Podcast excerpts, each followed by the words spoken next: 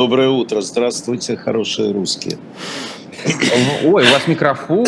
Его себе, у вас прям студия домашняя. Вообще Не, У меня студия, да, студия домашняя, да. Но сейчас я буду передвигаться, поэтому студия будет передвигаться вместе со мной. Привет. Вы в, такой, в трейлере путешествуете. Колесах, да, во-во-во, трейлер, да. Студия на колесах. Нет, у меня колеса без дома. Колеса без студии, да. Матвей Юрьевич, э, я, знаете, я знаю, что у вас разное было в отношении к президенту Зеленскому, э, прямо скажем, да? Э, ну, как вам речь его, которая была на День независимости? Ну, понимаешь как, если бы подобное несчастье, вот эта война случилась с, с Российской Федерацией, если бы кто-то напал на нее, то я думаю, что и Путин, э, даже этот Путин, произносил бы точно такие речи. Э, ну, как вам сказать? Вот это очень странная постановка вопроса, Максим. Как мне его речь? Э, это политич... Он политический деятель, стал политическим деятелем. Он больше, поскольку э, Залужный Резников принимают решения, то есть э, главнокомандующий вооруженных сил и министр обороны, собственно, принимают решения по поводу самой военной операции, ее сути и того, как она проходит, то э, Зеленский, он странным образом оказался спичрайтером. То есть у нас есть два, три спичрайтера, двух вы знаете хорошо, это Зеленский и Арестович – и третьего вы знаете немножко меньше, э, хотя он более конкретный. Это Подоляк. Угу. И вот, значит, они все рассказывают. Ну, э, Зеленский произнес ровно ту речь, которую полагается произносить президенту. И вообще его функция, она проста и укладывается в его прокрустово ложе. Это мы победим пункт первый, пункт второй Запад дайте больше оружия, чтобы мы быстрее победили. Вот, собственно, и все. Поэтому к речи Зеленского нельзя относиться э, лучше, лучше или хуже. Понимаешь, это как трамвай. Э, главное, э, главное, чтобы трамвай пришел вовремя. Понимаешь? Так, это, это у меня... Наш трамвай за, за, затормозил немножко. Так, так, где Матвей Юрьевич? Давайте дождемся, когда он вернется. Я напомню, кстати говоря, что Матвей Юрьевич э, сравнительно недалеко от меня. У него тоже довольно раннее утро. Э, ну, Мог бы доехать до тебя. На час. Вы на бы час, сидели, ну, да, ты бы заварил ему, кофе. Ему пришлось ехать два часа, во-первых. Во-вторых, у меня нет дома кофе. Ты же знаешь, я кофе равнодушен. Ну, у тебя... Э, ладно. Для Чаю гостей. Бы я нашел. Для гостей. Чаю вот приеду я, я к тебе, и как же ты будешь меня поить кофе? Чай. Чай. Понятно. Нет, ребята-демократы, только чай. Да, конечно. Ну ничего, сейчас мы э, перепод... Э, попробуем э, подсоединить еще раз Матвея Юрьевича Гонопольского. Я очень надеюсь, что он... Его студии на колесах. Вообще, мне кажется, Максим, это хорошая идея. Сделать передвижную студию? Трейлер. Ну, передвижных студий-то ну, трейлер, да, и можно, в принципе, на нем путешествовать. И, знаешь, сегодня мы вещаем с Красной площади, завтра мы вещаем там из Минска, а потом мы вещаем э, еще откуда Из Вильнюса. Из Вильнюса. Ну, ну да, маршрут, да. И потом мы с тобой встретимся где-нибудь. Э, извините, э, извините, у меня Слышите меня? Да, мы вас слышим. Да, извините, у меня у меня техническая была история. Ничего. Неожиданно включился Wi-Fi, которого нет в телефоне. А, вот, и это оказалась очень гуманистическая вещь. Э, люди пришли, посмотрели постоянно действующий аттракцион детям перед школой, поэтому в этом смысле э, все было абсолютно нормально. Так что, если говорить про украинское руководство, то все как бы на своем месте. На своем месте э, в общем, все на своем месте. Вот так коротко отвечаю. Э, все для фронта, все для победы. Вот даже так бы сказал словами э, э, одного исторического персонажа. Еще один вопрос, Матвей Юрьевич. Хочу вас спросить про Михалкова. Вы наверняка да, дальше его. продолжать не надо. Значит, это, ну, знаменитая, как сказать, знаменитый Шендерович, который, который цитирует все время знаменитого Станислава Ежелеца, что значит, когда я достиг дна, снизу постучали. Я хочу сказать, что в России происходит беда. Большая беда. Если бы на моем месте был Павловский, а Павловский любит именно в эту сторону грести, он бы сказал, что в России пропала власть. И это чревато, собственно, для самой России. Почему? Потому что, я, вы поймете сейчас мой заход. Ну вот когда там приехали некоторые деятели российские по тюрьмам и сказали, что вот давайте, ребята, мы вам скостим сроки. И, значит, э, всякие уголовники, убийцы, растлители, бандиты пошли в армию охотиться на укров. Э, тут возникает вопрос. Тут даже видео есть в интернете, где они своим браткам передают, вы, наверное, видели, своим mm-hmm. браткам передают э, привет. Э, у меня вопрос. Они вернутся домой э, с голыми руками или они вернутся с оружием? Ответ, я думаю, очевиден. Значит, это люди определенных настроений. Э, поэтому жизнь э, будет после войны в Российской Федерации все чудесатее и чудесатее. Э, но ладно, оружие можно отобрать, но как, как изменить и как остановить поток безумия, которым сейчас захвачено, я вот даже не могу сказать медиапространство, потому что оно не захвачено. Ну, в общем, куда девать таких людей, как, например, э, Соловьев – Э, который в этом вчерашнем ролике, который я увидел, э, я напомню, я не знаю, вы же не показываете видео, да? Ну, где он смеется над Шольцем, картавит, Рейх, э, что он забрался на танк. И э, предлагает ударить по Германии. А, но Соловьев, э, но этот, э, Михалков пошел дальше. Э, в чем суть, потому что не все зрители видели, в чем суть спича Михалков? Михалков сидит в кресле перед аудиторией. Перед учителями? Э, не знал. Перед учителями, перед которые, которые механически кивают и говорит про то, что сам украинский язык несет в себе опасность. Э, для них, он цитирует, для них, для нас, для всех. То есть украинский язык – это нечто, ну, если так говорить простыми словами, фашистское внутри, и когда ты говоришь по-украински, ты становишься, не знаю, фашистом, нацистом, то есть спич его.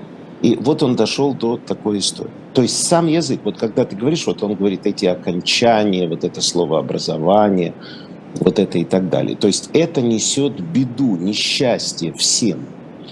Я, ну, есть такая модная фраза, что даже там в Рейхе себе не позволяли. Я думаю, что там такого не было, потому что евреев-то уничтожали не за язык. Потому что, например, идиш э, это вообще паллиатив немецкого. В общем, украинский язык, который, как считают в России, испорченный русский, вот просто ты его произносишь, и все вокруг замертво падают. Я хочу сказать, что э, это как бы не обсуждаем. Это преступление, которое ну, это там разжигание розни, там, не знаю, склонение к войне, там, ну и так далее. Я думаю, прокуроры найдут. Э, но вот это вот страшная опасность то, о чем сейчас практически каждый второй раз говорит Павловский, о... И я не присваиваю себе чужих мыслей. О а потере управления Российской Федерацией, потому что нормальная страна не может э, позволить себе такого несчастья, такого горя, когда ее медийные представители действуют как радио тысячи холмов в Руанде, которые склоняют к геноциду. А, я не знаю, как это закончится, но и Михалков, э, когда это все закончится, и Соловьев, они не жильцы. Матвей Юрьевич, простите за такой вопрос, но как это происходит с людьми? Ну, то есть Михалков же был нашими, если хотите, воротами в западный мир, когда он получал Оскар. Вы помните? Он же получал Оскар ровно за то, за, за фильм, который показывал, что страшное тоталитарное государство делает с человеком. Как, вы понимаете, как происходит перерождение из одного в другое? Ну, а, я не думаю, что мы можем разобраться. То есть твой вопрос по-журналистски, он правильный. Но почему один человек, выпив, становится бандитом и убийцей, а второй идет домой и ложится спать, даже без телевизора? Это великая, сие тайна великая есть, как написано, по-моему, в повести временных лет. Поэтому я не хочу разбираться в сортах говна. А Михалков и Соловьев, а также вся вот эта свора и Штушера, они не более чем... Они говно. Просто разных сортов. Один с усами, другой без усов. Э, одному нельзя в Италию, другому, по-моему, я не знаю, там он в Санце, Михалков.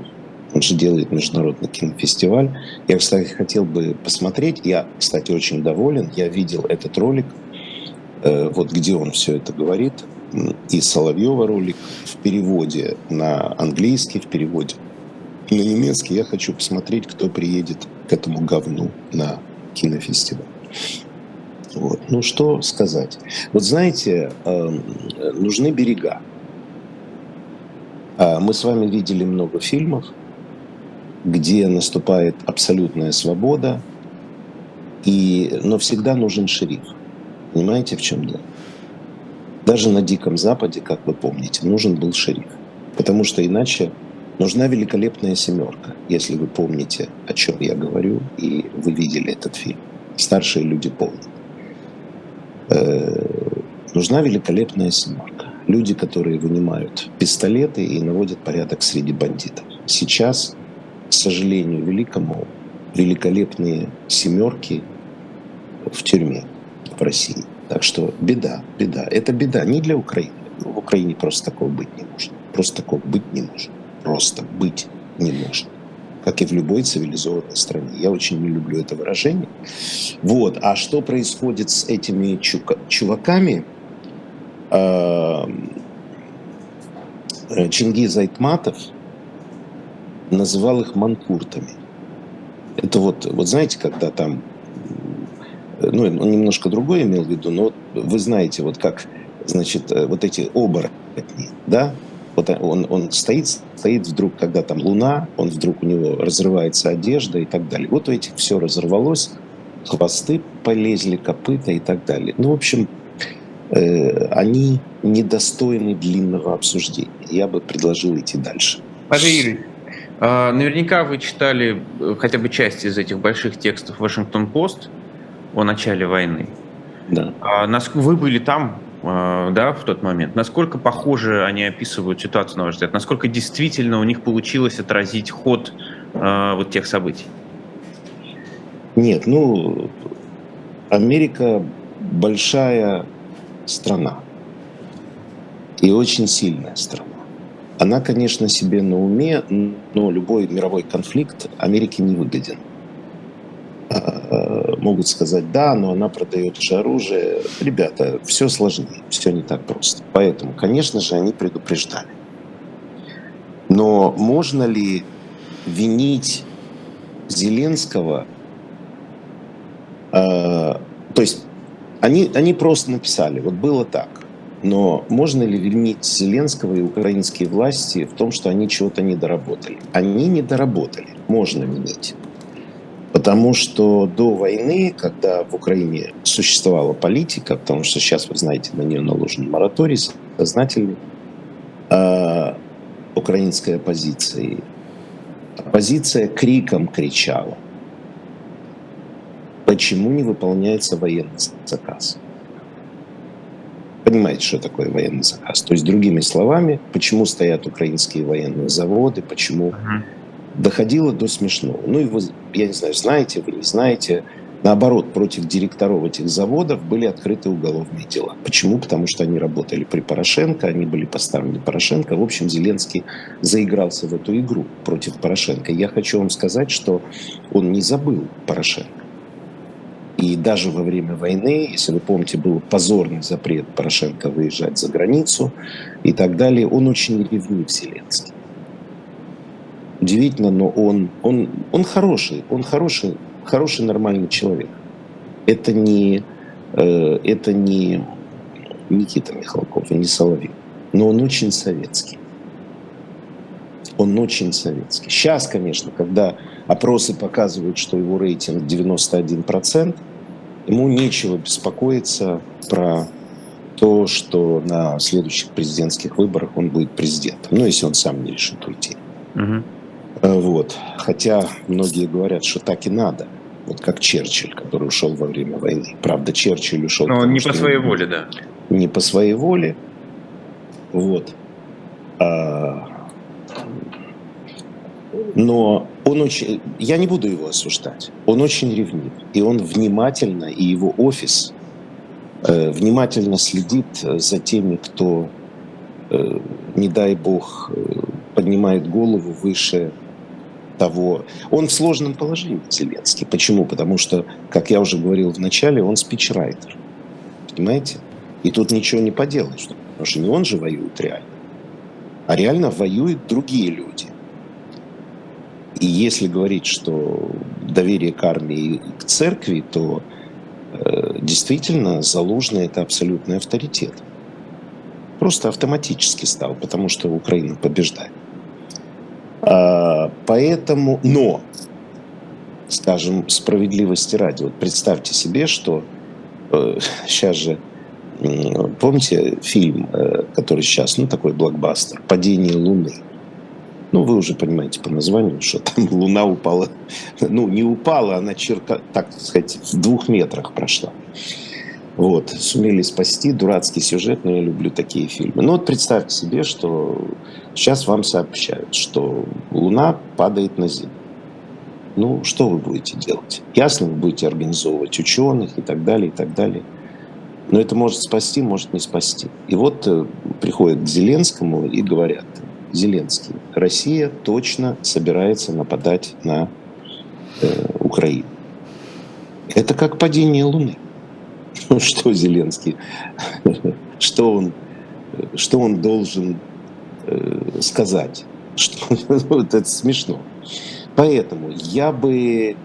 Э, знаете, есть такой анекдот очень смешной, очень старый еще в советские времена, когда первая брачная ночь, э, и мама спрашивает дочку, ну как тебе с Иваном? Она говорит, все было потрясающе. И всем довольна? Всем, но... А что но? Ну, понимаешь, он когда потом встал, у него пиписька чуть криво висит. Вот это вот история про статью, вернее, не статью, а реакцию на нее, когда мы ищем блохи. Здесь нет блох. Война – это большие числа, война – это крупные мазки, поэтому нефиг. Э, все идет как надо. Понимаете, люди же не ангел, и я поражаюсь, насколько мало ошибок совершила Украина. Совершила. С этим будут украинцы разбираться. Но, ну да, мы еще много узнаем информации. Этот сказал, тот туда пошел, этот то не сделал. Ну, не сделал. А мы что, сделали? Поэтому вот так. Э, спокойнее надо. Спокойнее относиться ко всякого рода публикациям. Матвей Юрьевич, ну, э, э, вы знаете, да, этот вопрос, где вы были 8 лет, который э, все уже друг другу иронично задают, но на самом деле, вы, я просто видел ваш пост в Фейсбуке, когда вы 8 лет назад как раз, да, писали э, о том, э, что, что такое Крым и что это означает э, и так далее. Нет, ну, не что кажется... такое Крым, а что такое Забрали Крым. Русский да. народ. Что такое русский народ? Ну что такое забрали Крым? Да. Так вот, я вот да. что хочу понять. Вы когда это писали, вы все равно, ну согласитесь, вы не верили, что война будет. Ну невозможно было в это поверить. Не верил. Ну и что? Не верил, а жизнь мне сказала. Я шире и глубже твоих э, верований. Да, я не верил, я честно признаюсь. Я всегда говорил, что я не верил в грузинскую войну, потому что после Мимино, не горюй, э, артистов, заходи, дорогой, гостем будешь. Не могло быть этой Я не верил, что два самых близких народа, которые воевали с фашизмом, настоящим фашизмом, не нарисованным, что один может пойти против другого э, по воле сошедшего с ума э, преступника, негодяя, а граждане увидят в этом рациональное зерно. Для кого индезит, для кого 7 миллионов. Не верил. Но жизнь для того и нужна, чтобы мы учились. Значит, мы знаем, теперь может быть и так. Значит, рецепт только один. Э, чтобы у тебя не было подобных ошибок, ты должен быть застрахован. Страхование – это Европа и НАТО. Вот и все. Поэтому все иллюзии в этом смысле, слова, гарантии, как говорил э, э, значит, герой романа Ильфа и Петрова, гарантию дает только страховой полис. Вот страховой полис для любой страны, это и там ведь проблема не только в оружии. НАТО. Почему НАТО очень важно? Именно НАТО. Не потому, что есть пятая статья, потому, что НАТО – это мощнейшая аналитическая структура, которой подчиняются, или вернее не, не подчиняются, а в которую входят органической частью все, все разведки, э, понимаете, все разведки этих стран. И поэтому, если ты совершаешь какую-то ошибку, то тебя больно бьют по попе и напоминают про общее натовскую ответственность. Это не только защита, ведь не зря Столтенберг говорит, что это в основном политический блок. Это в основном политический блок. Поэтому придется идти в НАТО. Для, не, для того, во-первых, чтобы защитили, но более главное, для того, чтобы не появлялись вот эти статьи в западных газетах, где рассказывается, что они предупреждали, а мы просрали. Вот думаю так. Юрьевич, к сожалению, НАТО как-то прямо дает понять, что оно не, не, не особо то хочет связываться. Хочет. И свяжется. И мы понимаем, почему они так говорят. Ведь когда э, Олаф Шольц, как вы теперь уже знаете, э, да, приехал к Путину э, и сказал, что Украина 30 лет не вступит в НАТО, это же были слова. Понимаете? И, как видим, это не остановило. Э, в общем, про, против лома нет приема, окромя другого лома. Матвей Юрьевич, а хочет или, или выбора не будет у НАТО?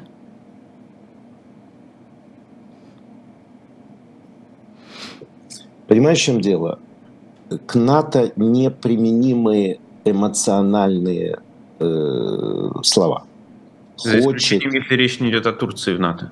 Да. Совершенно верно. Разговор идет о том, что э, такая территория, как Украина, Украина это очень лакомый кусочек.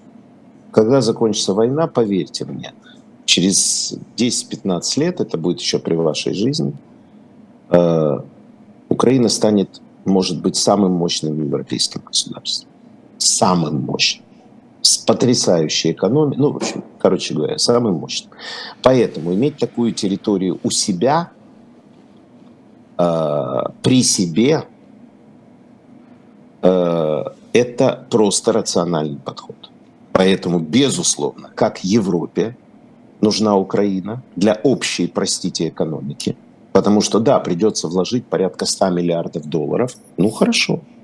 Значит, вложат. В Польшу же вложили 70. Украина же больше Польши. Построить дороги, инфраструктуры, выход к морю есть, к южному. Выбьют из Крыма. Все, все будет Украина, как смешно очень говорят в это. Все будет Украина. Ну, ясно же. Ну, Путин обречен. Он просто обречен не потому, что что-то философическое или там э, русская звезда не туда по посвятила. Нет, просто совершены стратегические, тактические ошибки, которые ударили по всей стране. И не надо, сейчас уже поздно рассуждать, они ожидали, ФСБ неправильно сказал и так далее. Все, это поздно, уже другая реальность. Мы, дело идет к закату. Вопрос, как мы встретим, как Россия встретит этот закат э, свой. Агония, она будет дольше или она будет меньше. Сейчас, когда по сути, объявили скрытую мобилизацию, то есть э, увеличение на 173 тысячи человек э, российской армии, эм, ну, видно, что агония чуть-чуть задержится. Ну, а что Путину делать? Не объявлять же, я проиграл. Ну, поэтому надо больше мяска паленого. Вот, посмотрите видео, оно честное, откровенное. Украинцы ударили Хаймарсом по мосту, там проезжало русская военная техника, и мы видим зажаренных россиян. Ну вот лежат э, мальчики обгорелые. У меня вопрос. Кто-то вообще на это реагирует, кроме СМИ? Вот э, вообще, куда они ехали, что они там делают? Почему эти ублюдки на экране говорят бомбить, бомбить, бомбить, э, а сами чего-то с ружьями там не стоят. И самое главное, почему мамочки, а это война не Путина, это не Путин объявил войну, это мамочки, э, русские мамочки объявили войну Украине. Потому что Путин же, он же не пойдет воевать с ружьем. Он повернулся и сказал, мамочки, давайте свое мясо. И мамочки дали. И не надо там всякое придумывать и так далее. Война продолжается только потому, что я не хочу сказать 7 миллионов. Кому-то 7, а кто-то из детского дома пошел, потому что он не видит никакого будущего. Кто-то пошел из каких-то регионов черных и страшных, которые как после бомбежки. Такая буча, только без, э, без вот этих массовых захоронений и убийств. Э, люди позволяют Путину идти в войну. Поэтому, когда говорят э, там хорошие русские, плохие русские и так далее, э, понимаете, в чем дело? Русские мамочки позволь, позволили и позволяют Путину вести войну. А хорошие русские, они ничего не могут сделать как с войной и даже с мамочками, которые позволяют вести войну. Понимаете? Ну, потому что тюрьма, потому что и так далее, и так далее. Но еще раз, это все прошлое. Сейчас нет смысла. Сейчас просто нужно победить эту свору. И нужно помочь русским солдатам не гибнуть на войне. Вот что делает армия Украины. Она спасает Россию. Потому что чем дольше эта война, тем больше обгорелых трупов на этом мосту. Матвей Юрьевич, но Россия не совсем не чужая вам страна. Но откуда вот такая низкая, такая ничтожная ценность жизни российской? Вот вы говорите про этих мамочек. А я не понимаю, ну что, не, неужели э, я искренне не понимаю, человеческая жизнь ничего не стоит? Ну то есть стоит там лады калины или нескольких миллионов – не знаю. Я не философ Дугин. Это философ Дугин может это объяснить, потому что он занимается русской душой. Я занимаюсь э, победой над Россией. Но есть анекдот. Я сегодня вам всякие анекдоты рассказываю. Так он, прили, он приличный, хороший анекдот. Вы, наверное, его знаете. В советское время, сейчас же анекдоты как-то поусохли, э, были очень популярные анекдоты. Однажды американец, француз и русский. Вот так вот было, только там менялось. Иногда евреи добавляли. Значит, их поймали и приговорили к смерти, к повешению. Они что-то там такое сделали. И э, есть такое правило, как бы рассказчик напоминает, что если веревка оборвалась, то все. Повесили американца, веревка оборвалась, американец говорит, все, я пошел. Повесили француза. Веревка оборвалась, француз пошел. Повесили русского, веревка оборвалась, он встал, говорит, ну, раз веревка оборвалась, тогда стреляйте. Я не знаю, почему так происходит. Но русская мамочка, русские люди, я же показываю эти опросы, где люди говорят, все нормально, все нормально, специальная военная операция, ну, когда-то она закончится и так далее. А, это все существует. При этом больше всего меня поразил опрос, который я показывал два дня назад.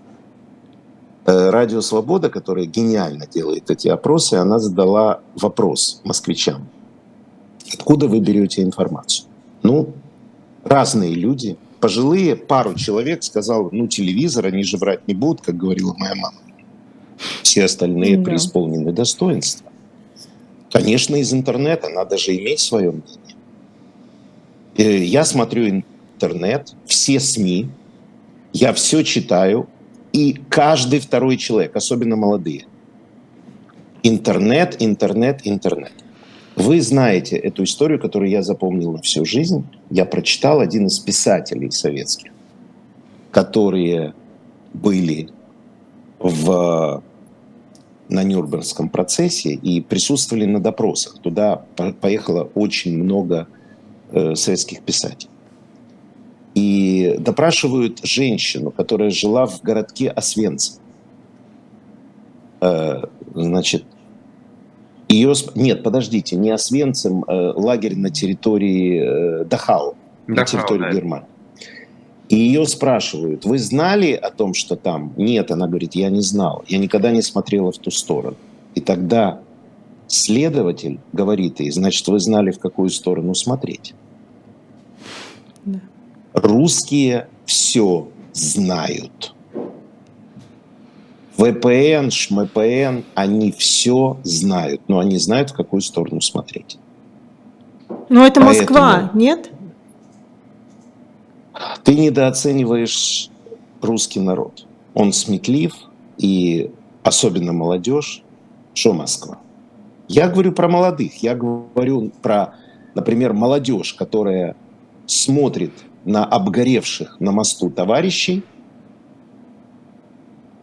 ну и так далее. В общем, короче говоря, я не собираюсь в вашем эфире заниматься тайной русской души. Ее никто не открыл, и пусть она себе живет, и пусть, в конце концов, вот знаете, э, Женя Киселев, когда у него берут интервью русские СМИ, он часто говорит такую фразу, это ваши проблемы ну, это немножко как бы режет, потому что он же... Я не говорю такой фразы, потому что я ее считаю чисто резкой, э, довольно резкой, но я понимаю, почему он так говорит. Ну, почему мы с вами, взрослые, образованные люди,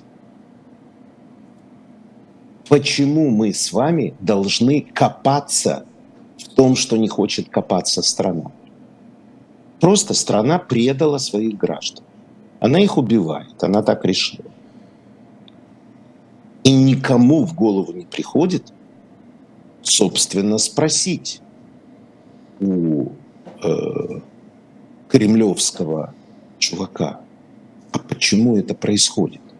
Они же изолгались, никакого нет украинского нацизма, ничего и так далее. Захватить территорию, прекрасно понятно, что ничего удержать не удастся, что никакого референдума не будет, то есть его придется написать просто в компьютере – вы знаете, что уже сейчас идет разговор по поводу того, чтобы не было именно референдума, а просто типа Госдума утвердила, что эти территории российские, захвачены, и все. Ну как? Я же всегда говорю пример. Если сегодня совершенно ополоумевший Медведев или Миронов вышли и сказали, все, тут есть Россия, завтра туда падает Хаймарс. Но это же понятно. Они живут сегодняшним днем. Когда Венедиктов когда-то говорил, что Путин э, хороший тактик, но плохой стратег, он говорил это еще много лет назад. Это абсолютная правда. Но они все, они живут сегодняшним днем, сегодняшней минутой. Схватить, сидеть, э, э, значит, вешать вот эти плакаты «Мы, мы в России поздравляем», а, и искоренять, вы знаете, да, наверное, видели фотографию, это же просто комедия. Они наворовали компьютеры в Украине.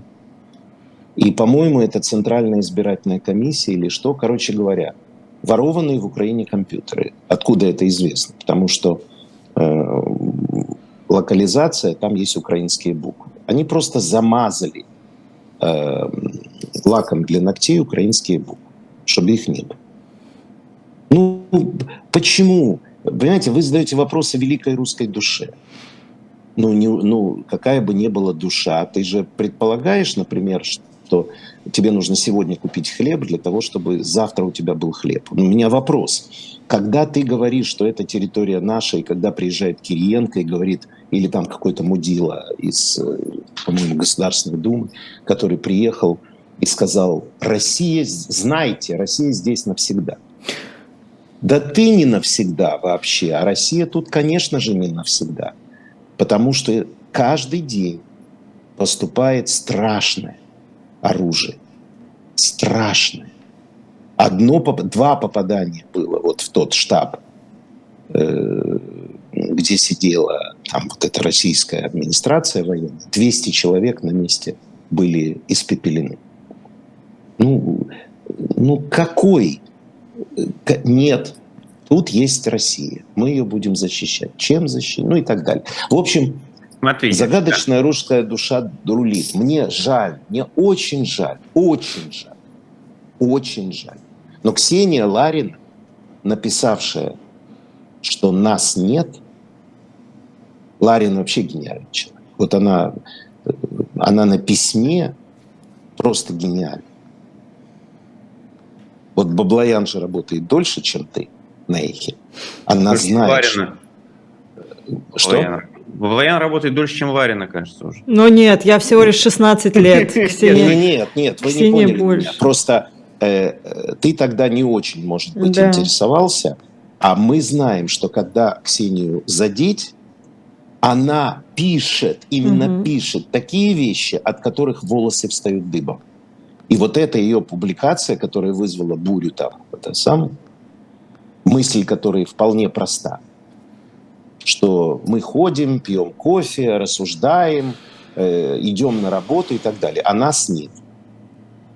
Да, Россия умерла как нация. И как она будет восстанавливать? Как нация, не как народ. Народ жив, ходит на работу, все в порядке. Но как нация, я напомню, что это не гражданское общество, а нация – это гражданское общество, объединенное общими целями, общим пониманием своего. Вот как Украина, Путин. Да, Путин создал украинскую нацию. Она была, ну, понимаете, Украина. Кто влево, вправо, запад, восток, юг, север и так далее. Все, все закончилось. Убить врага. Все. Матвей Юрьевич, хочу вас спросить про э, Лукашенко, а точнее слова вчерашние. Вы видели, э, Шольц вы упомянули как раз, он сказал, кроме того, что э, Путин считает Украину своей, он считает и Беларусь своей, да, и надо сказать, что заделает, э, судя по всему, Александра Григорьевича.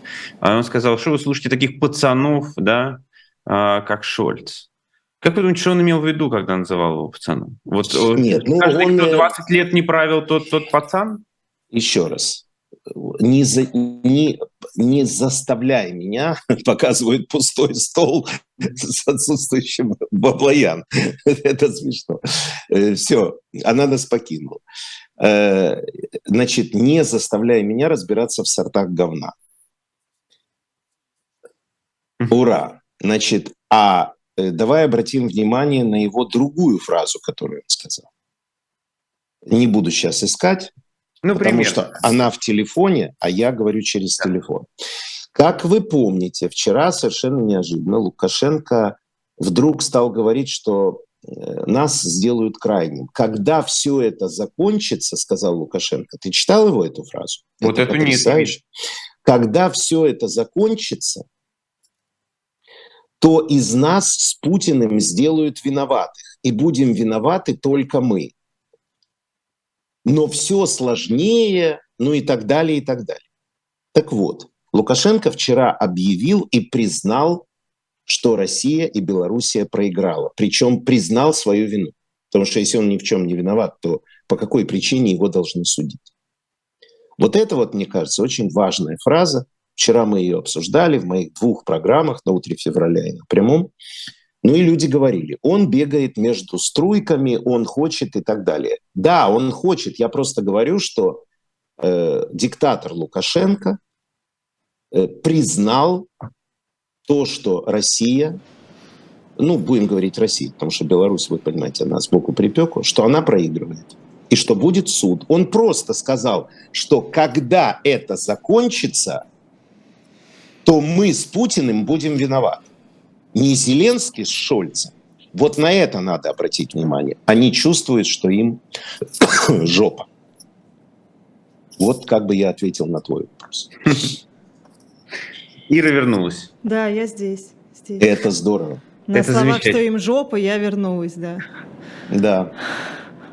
А, Ира, ты видела, как вчера э, Лукашенко говорил, что не слушайте Шольца, слушайте меня, вот он пацан, а я вот такой весь молодец. Не видела? Нет, не видела. Мне достаточно было поздравления, э, которое направил Александр Григорьевич, да, про мирное небо. Как Удивительно. Матвеевич, какое ощущение, да, что он вообще ни при чем. Опять вы заставляете меня разбираться. Работа. Это ваша работа, Матвеевич. Нет, нет. Моя работа говорить о сущностном, не об этих клопах о сущностном. А сущностное заключается в том, что когда действительно все закончится, а, по всей видимости, будет сделан вывод о том, что сейчас война в Европе больше не будет возможна. Потому что это действительно колоссальный и страшный урок, причем он полный. Вот знаете, вот как говорят, что э, как, что-то должно быть столь ярко и глубоко, как звезда на небе. Вот чистая, химически чистая. Это химически чистая агрессивная война. Понимаете, э, в чем прелесть этой войны, если у войны может быть прелесть? Она ничем не, замуни... за... не за от слова за, за, за, замут... замутненная. Не, да, она ничем не замутнена. Она не замутненная территориальным спором, потому что Россия признала границу Украины. Она не замутненная личной обидой. Никто никого не убил, это не, не убийство экс-герцога Фердинанда.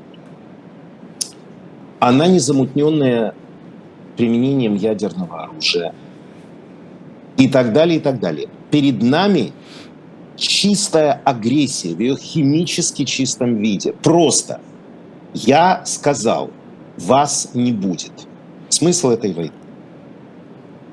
И это очень важно, потому что про эту войну невозможно говорить знаменитую фразу вот с одной стороны, с другой стороны, все не так однозначно. Все однозначно.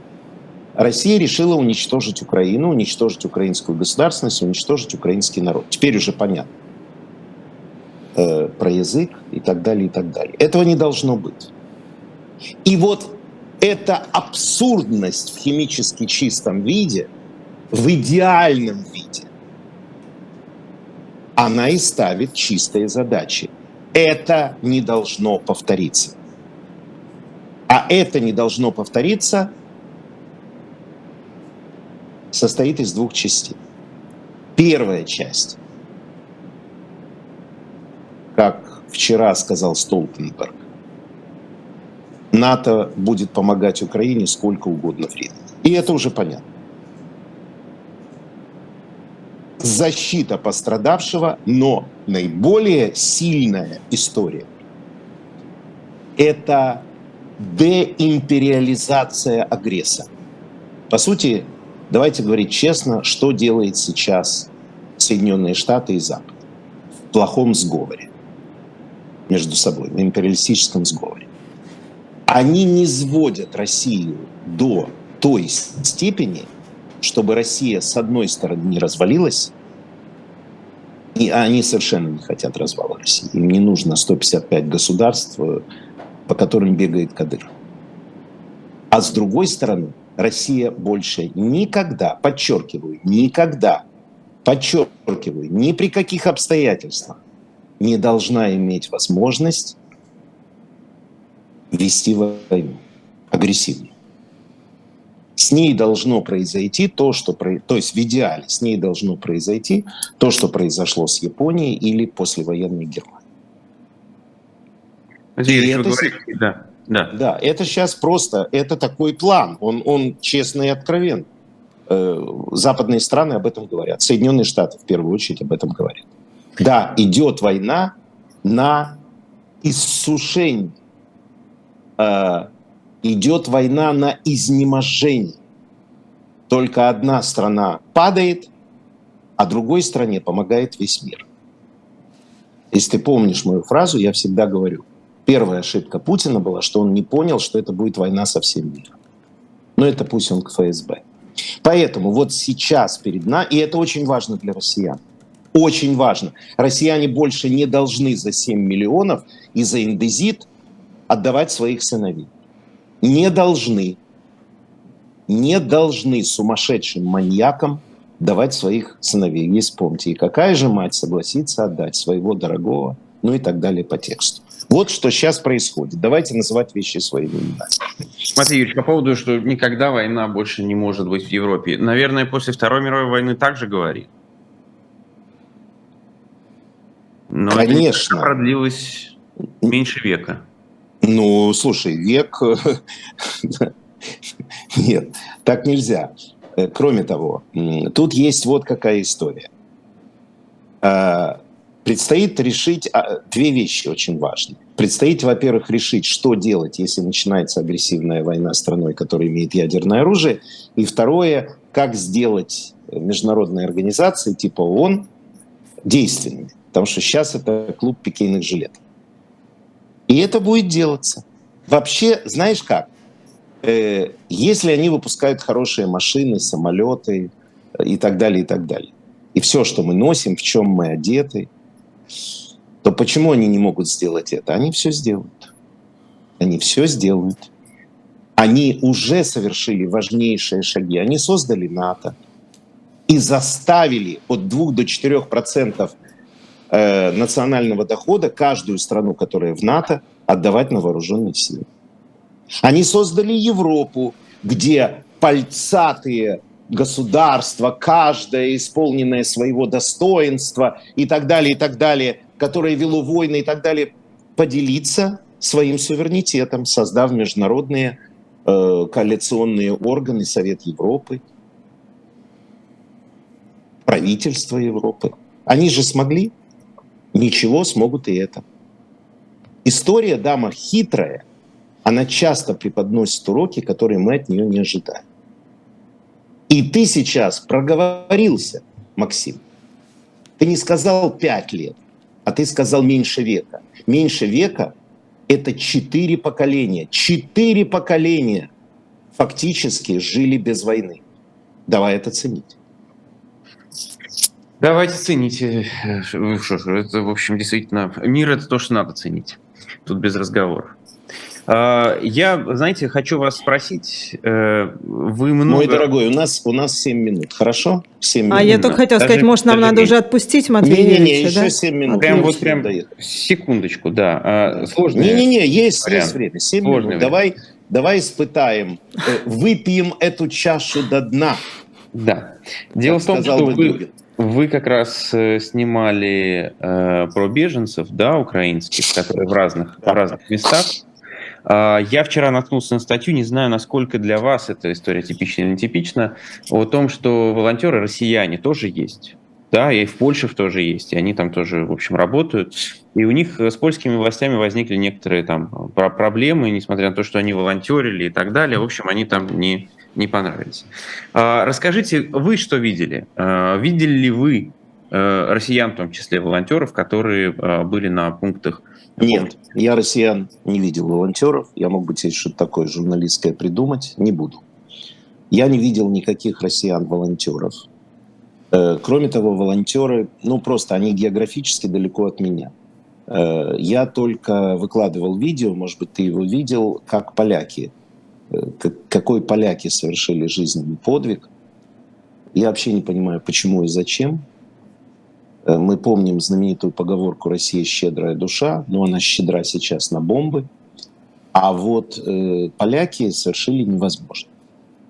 Поляки совершили невозможно они подчинили, они перевернули страну, э, чтобы страна приняла на сегодняшний день почти 6 миллионов беженцев. Ну вот вдумайтесь, ребята. Ира, Максим, 6 миллионов беженцев. Каждый был обогрет, каждого накормили, каждого поили. Лагеря отнюдь не фильтрационные. Каждый был пересажен в другой автобус. Э, власти создали ко- координационные органы, потому что Польша не может переварить такое количество, кто куда поедет и так далее. По сути, Польша спасла, спасла Россию. И вывод, я все время к этому призываю и буду дальше призывать, это не может просто так закончиться. Польша и Украина должны, может быть, стать в дальнейшем конфедеративным государством. Этого хочет Дуда, этого все забыто, все забыто. Забыты, кто кого резал, кто кого убивал, кто кого поджигал. Этого нет больше. Есть общее понимание зла, которое перед тобой стоит. Вот я сейчас смотрю «Мстители». Отличный сериал. Пересмотреть. Mm. Нет, в данном случае не сериал. А, а ну, фильм, фильм, да. Вот, и э, вот э, в этих фильмах вообще, вот и в «Звездных войнах» и так далее, есть такое метафизическое зло. Вот такое вот зло вообще. Вот этот Локи, например, ну вот кто видел, да? Вот Локи, он как и Путин, он хочет быть владыкой мира, понимаете? Вы помните, там дырка... Абсолютным злом. Абсолютно, да, от, открывается дырка, оттуда вываливаются эти черные штуки, которые летают, всех убивают. Вот, э, вот в России очень сильно обижаются на страны Балтии. И говорят, мы им столько дали. Да, конечно, дали. Ну, ни, никаких проблем дали, очень много. Только вот немножко депортация прибалтийских народов. Вот как-то это не вспоминается. В общем, короче говоря, в сортах говна разбираться не будем. Знаете, как а раз будем дальше жить. Дальше в, жить. В «Звездных войнах» э, в какой-то момент оказывается, что все не так однозначно, да? А, главный злодей оказывается отцом главного хорошего. Может быть, э, Путин, может быть, Зеленский внебрачный сын Путина. Почему бы и нет? Извивы истории удивительны. Но это не меняет сути агрессии. И мы часто знаем и в классической литературе, и в кино, когда сын идет против отца будем это воспринимать таким образом. Вы знаете, кстати, Матвей Юрьевич, э, на мой взгляд, э, особенно вторая э, часть «Звездных войн», вот эта трилогия вторая, она, как мне кажется, прекрасный учебник по государству и праву, что называется. Если помните, там как бы хороший персонаж предлагает собрать всю власть в одних руках, и как бы давай, империя должна объединиться. А были те, которые за какую-то такую непонятную демократию, и вот они... И в итоге оказались, что правы те, кто за децентрализацию, за демократию, за то, что надо слышать всех, а, в том числе иногда и тех, кто против кого воюешь. Я вот на этом закончим. Я хочу сейчас что-то умное сказать. Понимаешь, в чем дело? Вот мне некоторое время довелось, вот я уже уезжаю, э, довелось побыть в Германии. Вот я сейчас из Германии веду этот эфир. И я правильно поступил, как и поступили некоторые мои товарищи правильно. Я не искал здесь свое. Я не, не делал себя центром мира – я понял, что я в другой стране, и я все время, когда тут находился, я пытался понять, а как же вот так она устроена, что она выпускает Volkswagen, Audi и все прочее. Нам надо учиться и не совершать ошибок. Даже оружие российское оказалось плохое. Вы видели вчера видео, как страна предает своих сыновей? Вчера показывали видео, Минута. украинцы. А, Они взяли вот эти вот, э, как они называются, ну, чтобы не пробивало, Бронежилеты. бронежилеты. Они распороли бронежилеты, а там металлический листик вот такой вот. И они показали, как они пистолетом, обычным пистолетом, не говоря уже о ружье, пробивают этот лист. Преступники у власти в России все разокрали. Но главные виновники – мамочки. И с этим ничего поделать нельзя. Понимаете? Путин – это вершина айсберга. Но айсберг-то есть. Спасибо вам, что дали мне возможность высказаться. Спасибо вам, Спасибо, Матвей Юрьевич, что Матвей пришли в столь ранний час для Германии.